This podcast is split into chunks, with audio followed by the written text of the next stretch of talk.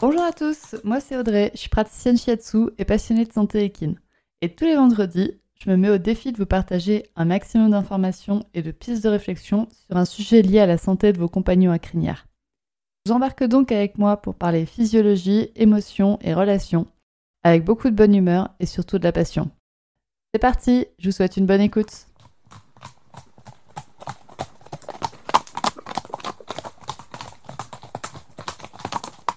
Bonjour à toutes et bienvenue dans cet épisode qui s'appelle Bien préparer l'hiver avec son cheval. Et je sais, on est début janvier. Donc théoriquement, le gros de l'hiver est déjà passé et en plus euh, l'hiver ça se prépare déjà en septembre pour moi. Donc euh, je suis très clairement à la bourre pour cet épisode. C'est pas grave, il a été demandé, il va être fait quand même. Au mieux, vous apprendrez quelques petites choses utiles pour passer cet hiver et au pire, bah, vous l'aurez en tête et vous saurez où le retrouver l'année prochaine.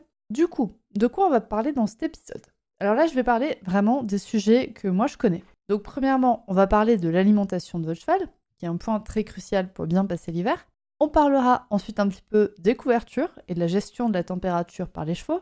Et ensuite, on parlera de la boue, qui est personnellement un sujet qui me tient à cœur en hiver. Et je finirai par un petit point sur ce que le shiatsu peut apporter à votre cheval en hiver. Premièrement, on va donc parler de l'alimentation. Concernant l'alimentation, je tiens à préciser que je ne suis pas nutritionniste et que je n'ai pas du tout l'ambition de l'être, que dans tous les cas, je vous recommande toujours de faire adapter la ration de votre cheval par une nutritionniste. Pour ma part, j'ai fait appel à Angélique Descarpentries pour faire équilibrer la ration de mes chevaux.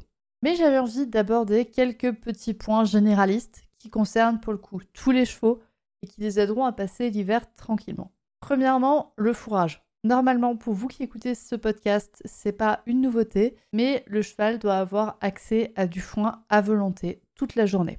Il faut en moyenne un poids de foin de 2% de la masse de votre cheval.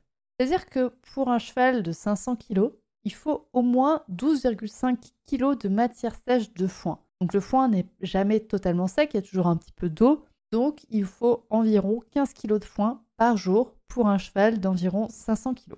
En plus de ça, l'estomac du cheval, il ne doit pas rester vide plus de 2 heures, 4. Allez, si on étire. Je sais que l'IFCE recommande maximum 6 heures sans manger. Pour moi, 6 heures, c'est déjà beaucoup. C'est déjà beaucoup. Je sais que c'est les recommandations de l'IFCE parce qu'il y a beaucoup de centres qui ne peuvent pas faire autrement. Voilà, voilà. Mais en gros, l'estomac votre cheval ne doit pas rester vide plus de 2 heures pour moi. C'est-à-dire que votre cheval doit tout le temps avoir accès à du foin dans son pré ou dans son box. Et là, je vise particulièrement les écuries qui distribuent 3 repas de foin par jour. C'est très bien. Mais quand on passe à 10h du matin, le repas de foin qui a été distribué à 9h, il est déjà fini. Et le cheval, il n'en aura plus avant 13h. Donc ce genre d'écurie, pour moi, est à fuir. Parce que si c'est comme ça pour le repas du matin, je vous laisse imaginer pour le repas du soir qui est distribué par exemple à 18h donc votre cheval l'a fini à 19h et il doit rester jusqu'à 9h le lendemain matin. Ça fait 15 heures sans manger. C'est absolument pas possible. L'estomac de votre cheval va commencer à s'autodigérer, clairement, et vous allez avoir des problèmes d'ulcère. Et puis, il y a aussi le cas des chevaux morphales ou en surpoids, clairement. Donc, soit c'est ceux qui ont leurs 15, foin, leurs 15 kilos de foin par jour, mais qui les dévorent en 3 heures, ou les chevaux qui sont au foin à volonté et qui du coup ils arrivent à s'enfiler 30 kg de foin par jour et ils grossissent. Pour ces chevaux, on pourra installer un système de nourrissage lent, donc du slow feeding en anglais, c'est-à-dire dans la pratique un filet au-dessus du foin.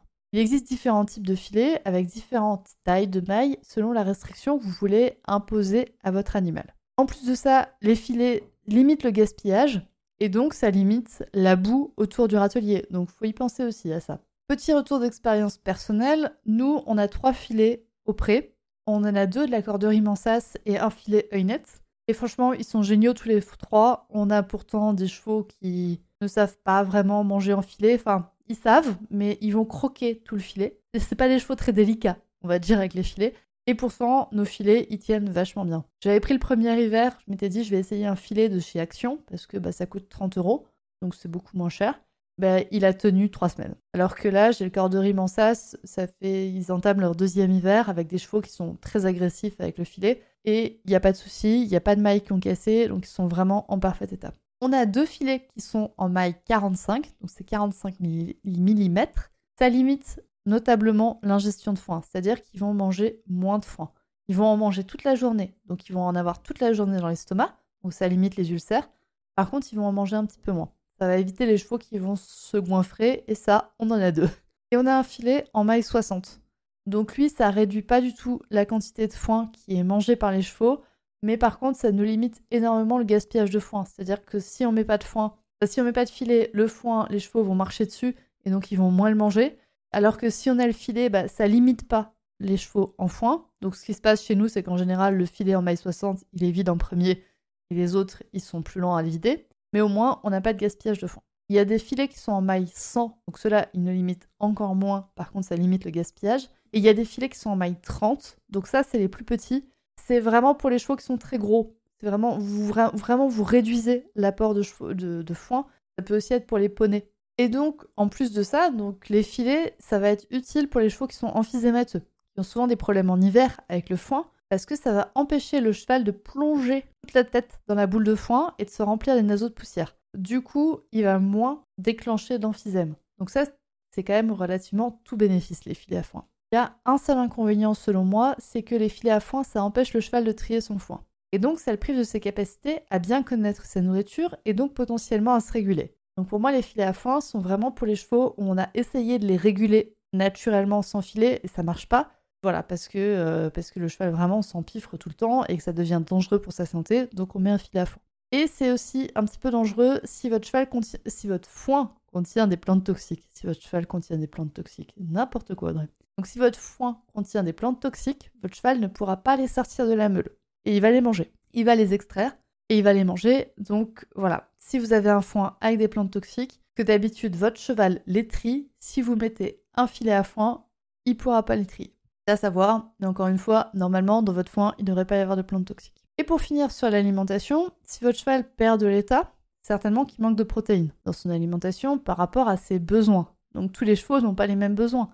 Il y a certains foins qui vont très bien correspondre à certains chevaux et pas du tout à d'autres. Un complément, ça peut donc servir à adapter la ration et donc à apporter la quantité de protéines nécessaire à votre cheval pour qu'il reste en état. Ça, c'est vraiment à voir avec une nutritionniste. Pour moi, on ne fait pas les, experts chimistes euh, en nutrition. Il y a des pros qui le font très bien, c'est pas beaucoup plus cher et ça peut vous permettre d'économiser de l'argent, d'économiser de l'argent sur la nourriture parce que vous faites pas n'importe quoi, et aussi de l'économie sur les frais vétérinaires parce que bah, votre cheval va être plus en forme. Moi, juste pour vous dire, Whisper, il a maigri avec la nutritionniste. C'était impossible dans ma tête parce que je me suis dit, mais c'est pas possible parce que j'ajoute de la ration, donc mon cheval va grossir, logiquement. Et non, en fait, le fait de réguler, enfin d'équilibrer la ration du Whisper, ça a fait qu'il a pris moins de poids et ça m'a vraiment aidé à gérer sa prise de poids et donc sa PSSM et, et tous les problèmes qu'il a avec. Et n'oubliez pas non plus que en hiver, c'est normal que votre cheval maigrisse. Il doit normalement perdre un petit peu de poids. C'est même c'est très bien qu'il en perde parce que ça va vous permettre de préparer le printemps. Donc pas de panique si votre petite boule sur quatre pattes, elle perd 20 kilos. C'est vraiment pas grave et c'est même bien pour lui. Profitez de l'hiver pour faire maigrir vos chevaux qui ont du mal avec le printemps. Si votre cheval par contre il est vieux ou qu'il est très jeune ou qu'il est malade et qu'il maigrit trop ou trop vite, là par contre on s'inquiète et on change l'alimentation de votre cheval. On a parlé un petit peu des chevaux qui perdent de l'état, et pourquoi les chevaux y perdent de l'état en hiver? C'est parce qu'il fait plus froid. Bien vu, mon cher Watson. Donc, on passe à la partie numéro 2, c'est les couvertures. Le cheval a de nombreux mécanismes pour se réchauffer. Premièrement, il va manger, de l'importance du foin à volonté. La digestion produit de la chaleur chez le cheval qui va le réchauffer. Chez vous aussi, hein, vous remarquerez que quand vous avez faim, vous avez froid. Ensuite, le cheval a aussi un poil qui est conçu pour lui servir de couverture naturelle, parce que ce poil va éviter que la pluie l'eau de pluie froide soit en contact avec la peau, et donc ne le refroidisse. Si vous observez le poil de votre cheval un jour de pluie, normalement le poil extérieur est humide et l'eau va rouler sur ce poil, mais le sous-poil, si vous écartez un petit peu, c'est sec. Une autre manière de se réchauffer pour le cheval, c'est de bouger. Déjà au pas, donc qu'il puisse marcher, mais aussi au trot ou au galop, selon l'état et la température de votre cheval. Sauf qu'en hiver, les chevaux sont souvent au box, donc ils peuvent pas marcher, ou ils sont dans des prés qui sont relativement boueux. Et donc, ils vont pas marcher non plus. Donc, ils bougent pas assez. Oui, parce qu'ils ont peur de bouger à cause des glissades dans la boue. Et donc, ils peuvent avoir froid par manque de mouvement. Donc par manque de mouvement, par manque de poils ou par manque de nourriture. Donc il va falloir jouer sur ces trois points pour moi avant de couvrir. Déjà, il faut que votre cheval puisse bouger librement, il faut que votre cheval puisse manger autant qu'il veut. Si vous avez rempli ces deux caractéristiques et que pour d'autres raisons, votre cheval perd du poids ou qu'il a froid et que c'est dangereux pour lui, par exemple pour des chevaux qui sont malades, ils vont avoir besoin d'un peu d'aide pour se réchauffer et donc ils vont avoir besoin d'une couverture. La couverture, c'est vraiment un sujet euh, hyper individualiste. On ne peut pas faire de règles. On peut pas faire de règles à euh, moins de 5 degrés, on couvre avec une imperméable, moins de 10, on couvre avec 150 euh, grammes, etc. Il faut vraiment s'adapter à tous les chevaux, mais encore une fois, le prérequis, c'est que votre cheval ait assez à manger tout le temps et qu'il puisse bouger quand il, quand il en ressent le besoin, sans avoir peur de glisser ou sans être euh, restreint par les murs d'un box. Et pour certains chevaux aussi, je pense notamment aux chevaux qui sont malades ou les chevaux qui sont vieux, on va préférer qu'ils utilisent leur énergie à autre chose qu'à se garder au chaud, et donc on va potentiellement couvrir. Il existe donc plein de bonnes raisons, on va dire, de couvrir son cheval. Il y a quand même quelques petits points d'attention à avoir. Déjà, choisissez une couverture à la bonne taille, pas trop grande, qui est pas trop petite permet au cheval de bouger librement pour se réchauffer notamment. On fait attention, dès qu'il y a un petit peu de poil qui s'enlève, notamment au niveau des épaules, c'est que votre couverture, elle n'est pas soit à la bonne taille, soit adaptée à la morphologie de votre cheval. Ensuite, une fois que vous couvrez votre cheval, votre cheval aura tendance à faire moins de poils. Donc si vous avez couvert votre cheval tout le mois d'octobre quand les jours diminuent énormément, quand les températures diminuent, il va faire moins de poils et par contre il n'en refera certainement pas avant la fin de l'hiver. Donc réfléchissez bien au fait de couvrir par intermittence. Est-ce que si vous couvrez trois, enfin si vous couvrez par exemple une journée parce qu'il pleut, le cheval va quand même faire du poil. Hein. Enfin, le poil vient quand même euh, de la baisse de luminosité autant que de la baisse de température. Mais réfléchissez quand même un petit peu. Si votre cheval il est couvert depuis un moment, bah en général il passe l'hiver couvert. Donc c'est une implication aussi pour l'humain. Il hein. faut... réfléchir les couvertures. Enfin moi je trouve ça un peu chiant à réfléchir. Hein. Sur les couvertures classiques, le ventre du cheval est exposé, et donc il est plus au froid. Je sais qu'il y a certains humains qui tondent leur cheval pour des raisons de transpiration. Si votre cheval transpire énormément au travail, que vous n'avez pas le temps de le laisser sécher, qui arrive, vous êtes peut-être amené à le couvrir. Mais comme je vous dis, les couvertures classiques, sur les couvertures classiques, le ventre du cheval est exposé. Vous pouvez, il y a des couvertures qui ont un rabat de ventre et donc qui tiennent cette, cette zone au chaud. Mais si vous n'avez pas couvertures avec les rabats de ventre, vous pouvez peut-être penser à garder cette zone la plus poilue possible pour protéger les organes vitaux. Je vous rappelle quand même qu'au niveau de l'abdomen, il y a très peu de muscles, il n'y en a vraiment pas beaucoup, donc que le froid est directement en contact avec les organes, et notamment avec le gros intestin, ce qui peut provoquer après des, des problèmes d'intestin. Et donc il va falloir garder cette zone au chaud.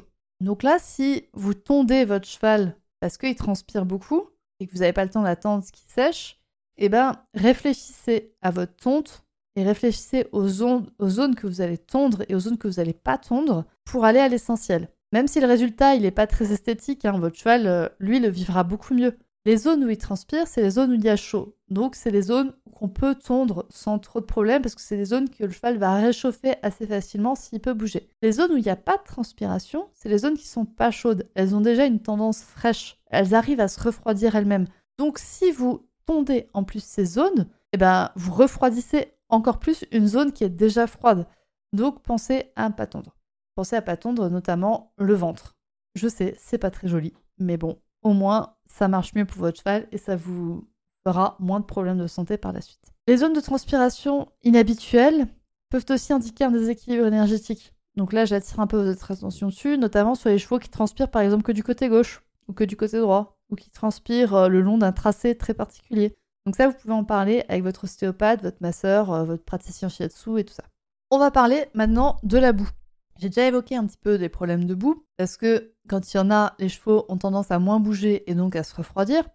J'ai vu par exemple des chevaux qui ne quittent jamais leur atelier par dégoût de la douve de boue qui entoure leur atelier là en général. Ou des chevaux qui quittent pas le box parce que la zone pour euh, la zone de paddock devant leur box, elle est beaucoup trop boueuse pour eux, et ils aiment pas ça, donc ils n'y vont pas, donc ils ne bougent pas.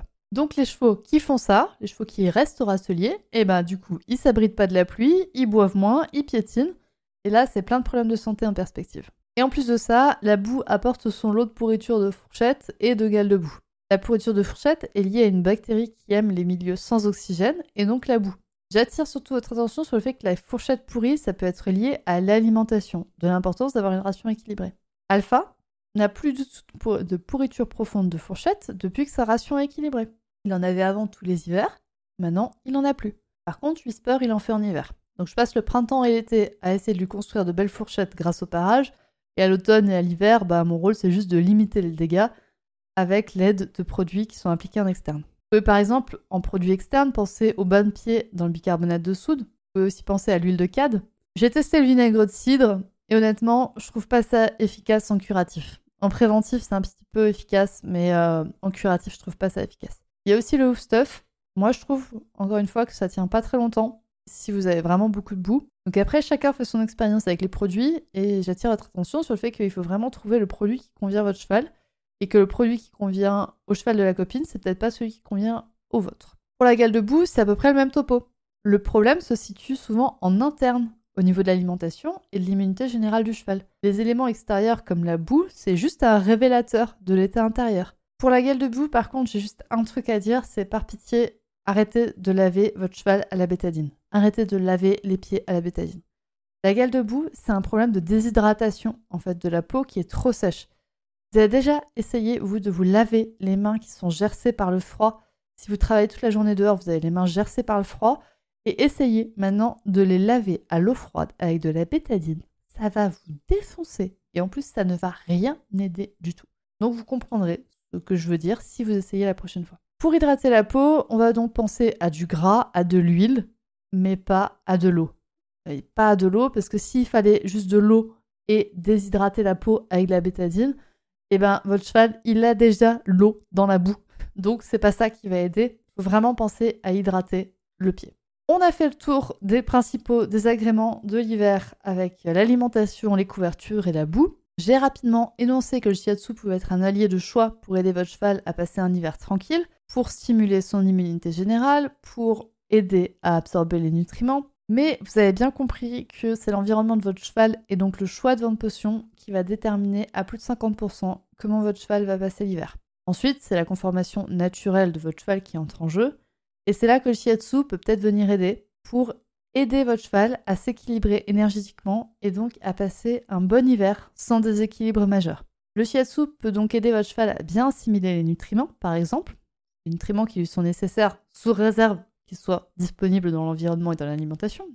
Et donc, si votre cheval assimile mieux les nutriments, il va avoir plus chaud et donc il va rester en état en hiver. Vous avez aussi compris que les manifestations comme la pourriture profonde de fourchette ou la gale de boue, c'est des expressions de déséquilibre interne que le shiatsu va pouvoir aider à équilibrer. Et en shiatsu, il existe aussi des points d'acupression qui sont destinés à aider les méridiens à s'adapter aux énergies de la saison. Ce sont des points spécifiques que je vous propose de vous transmettre au cours de la formation Découvrir le shiatsu durant une année. C'est une formation qui est, que j'ai voulu accessible à tout le monde donc elle est au prix de 37 euros et vous y découvrirez les points pour chaque saison pour accompagner votre cheval durant la saison en cours, comme cet hiver.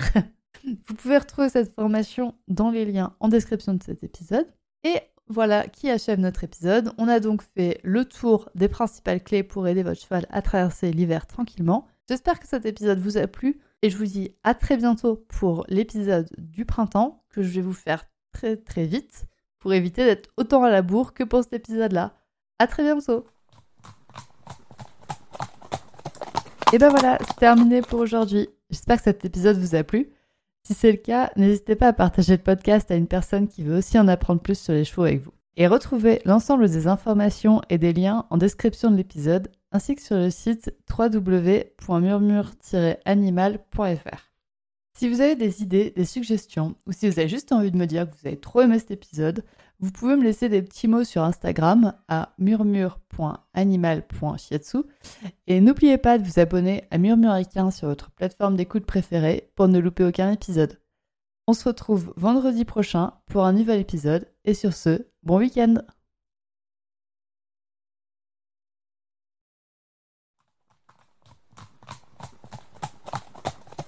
Et ben voilà, c'est terminé pour aujourd'hui. J'espère que cet épisode vous a plu. Si c'est le cas, n'hésitez pas à partager le podcast à une personne qui veut aussi en apprendre plus sur les chevaux avec vous. Et retrouvez l'ensemble des informations et des liens en description de l'épisode, ainsi que sur le site www.murmure-animal.fr. Si vous avez des idées, des suggestions, ou si vous avez juste envie de me dire que vous avez trop aimé cet épisode, vous pouvez me laisser des petits mots sur Instagram à murmure.animal.shiatsu. Et n'oubliez pas de vous abonner à Murmuricain sur votre plateforme d'écoute préférée pour ne louper aucun épisode. On se retrouve vendredi prochain pour un nouvel épisode, et sur ce, bon week-end